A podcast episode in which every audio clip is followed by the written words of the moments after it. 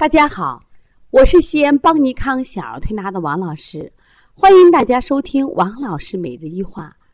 王老师每日一话是西安邦尼康小儿推拿咨询有限公司自二零一六年一月一日向全社会开放的一档公益的育儿栏目。我们开着这个栏目的目的是将我们每天做小儿推拿临床中的所感、所悟、所想，及时的分享给。大家也希望能对广大的育儿妈妈们合作小儿推拿的同行们有所启示，有所帮助。今天我想分享的主题是：鼻窦炎会引起头痛吗？今天我们来了一个四岁的小宝宝，妈妈一进门就说：“王老师，你能调头疼吗？”我头疼，我哪儿疼？小孩就给我摸了一下他的这个眉毛上方，那我就说：“你这孩子有鼻窦炎。”妈妈说：“没有。”我说：“你这孩子流黄鼻吗？”他说：“流啊，这不是上火了吗？”我说：“在中医的理论中，经常流黄鼻是上火了；是在西医的判断标准中，这个孩子有鼻窦炎。”这时候爸爸走过来说：“王老师，对对对，我们孩子就是鼻窦炎。我们到医院做检查了，医生说我们的孩子确实有鼻窦炎。那么鼻窦炎怎么就会有头疼了？”妈妈就奇怪的问。我说：“首先呀，我们就要知道，那么鼻窦炎的位置以及鼻窦的作用。我们的鼻窦呀，是我们在头部的一个寒气的空腔，其实原来是为了呼吸而用。有额窦一对额窦，一对腮窦，一对上颌窦，一对蝶窦。那么鼻窦其实又叫做鼻旁窦，也叫做鼻腹窦、腹鼻窦。有的医生经常写腹鼻窦炎或鼻旁窦炎，其实是一个词。”那么，在我们鼻腔周围啊，含有多个有多个寒气的骨质腔，它们都隐蔽在鼻腔的旁边。上颌窦位于我们的鼻腔两旁，在眼眶上面的上颌骨内，就是我们的颧骨这个位置。那么额窦呢，在额骨内，额骨内就是我们眉毛的上方。筛窦位于鼻腔上部的两侧，由筛管内许多寒气的小腔组成。蝶窦是在。鼻腔后方的蝶骨内，其实这个大家到时候看一下我们给的图就明白了啊。它们都以小的开口与鼻腔相通，它的主要功能是什么呀？就是参与湿润和温暖吸入的空气，同时呢也起到支撑人的头部、减轻头颅重量，还有一个就是供呼吸呀，它作用非常大。但是你一旦患了鼻窦炎，本来你是个寒气的空腔，变了患了鼻窦炎以后呢，里边就有很多的粘性分泌物。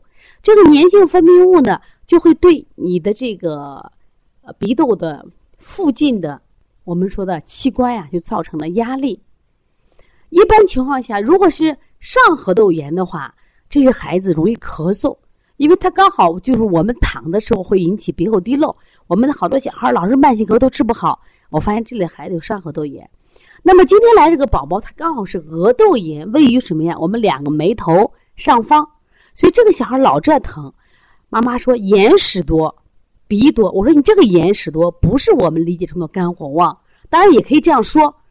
那么正其实就是按西医里面讲，就它的炎性分泌物流出来了，一个方面通过流鼻，一个方面什么呀？流到眼睛里，说眼睛眼屎多了就护上。这就是额窦炎。那么长期这个地方有炎症，就会它对它的前额引起了压力，就会引起了头痛。说这个孩子呢，往往就说啊早上起来头晕。那么往往这个额窦炎它的疼的时间啊，还有特点，往往是晨起，晨起的感到前额不疼，然后渐渐的加重，到午后减轻，到了晚间全部消失。这一般通过这个方法来判断是额窦炎。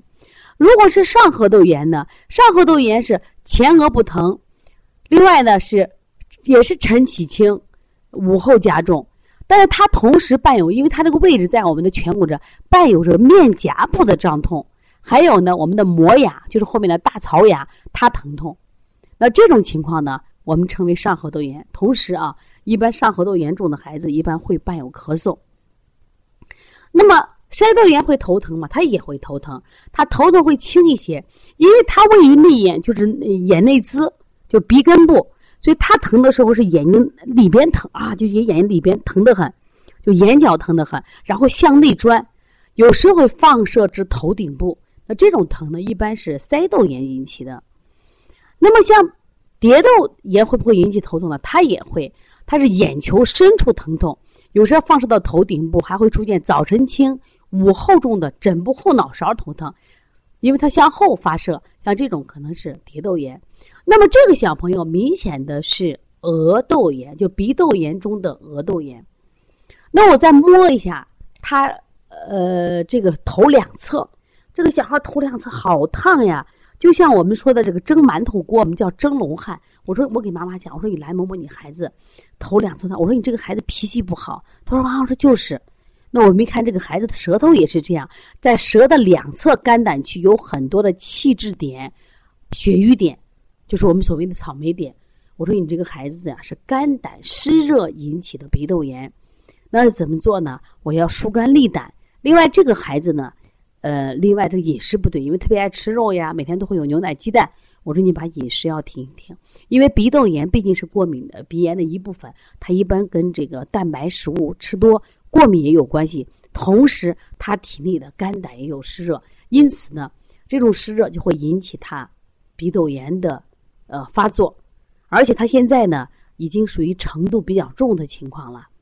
所以希望大家重视，为什么呢？因为你长期鼻窦炎的话，结果是什么？孩子前额老疼，那么他的注意力、记忆力、思维力都会受到影响。它实际上呢，还有一个危害在哪儿呢？就是你想嘛，你前额老疼的话，刚好前额这个地方负重，是不是对我们眼睛造成了压力？所以我原来在喜马拉雅王老师这个每日一话里也也分享过。说患鼻窦炎的孩子视力会急剧的下降。我说你今天调理的时候一定记住，不仅仅是调理他鼻窦炎引起的头痛，更重要的是什么呀？预防他的近视。所以如果你的孩子也有这样的情况，如果你调的孩子有这样的情况，可以加王老师的微信，那么幺三五七幺九幺六四八九，希望能帮到大家。其实你看这个妈妈来到我这儿以后，她有一个感受说：说王老师。其实我家门口也开两个推拿馆，我为啥不去？觉得不专业。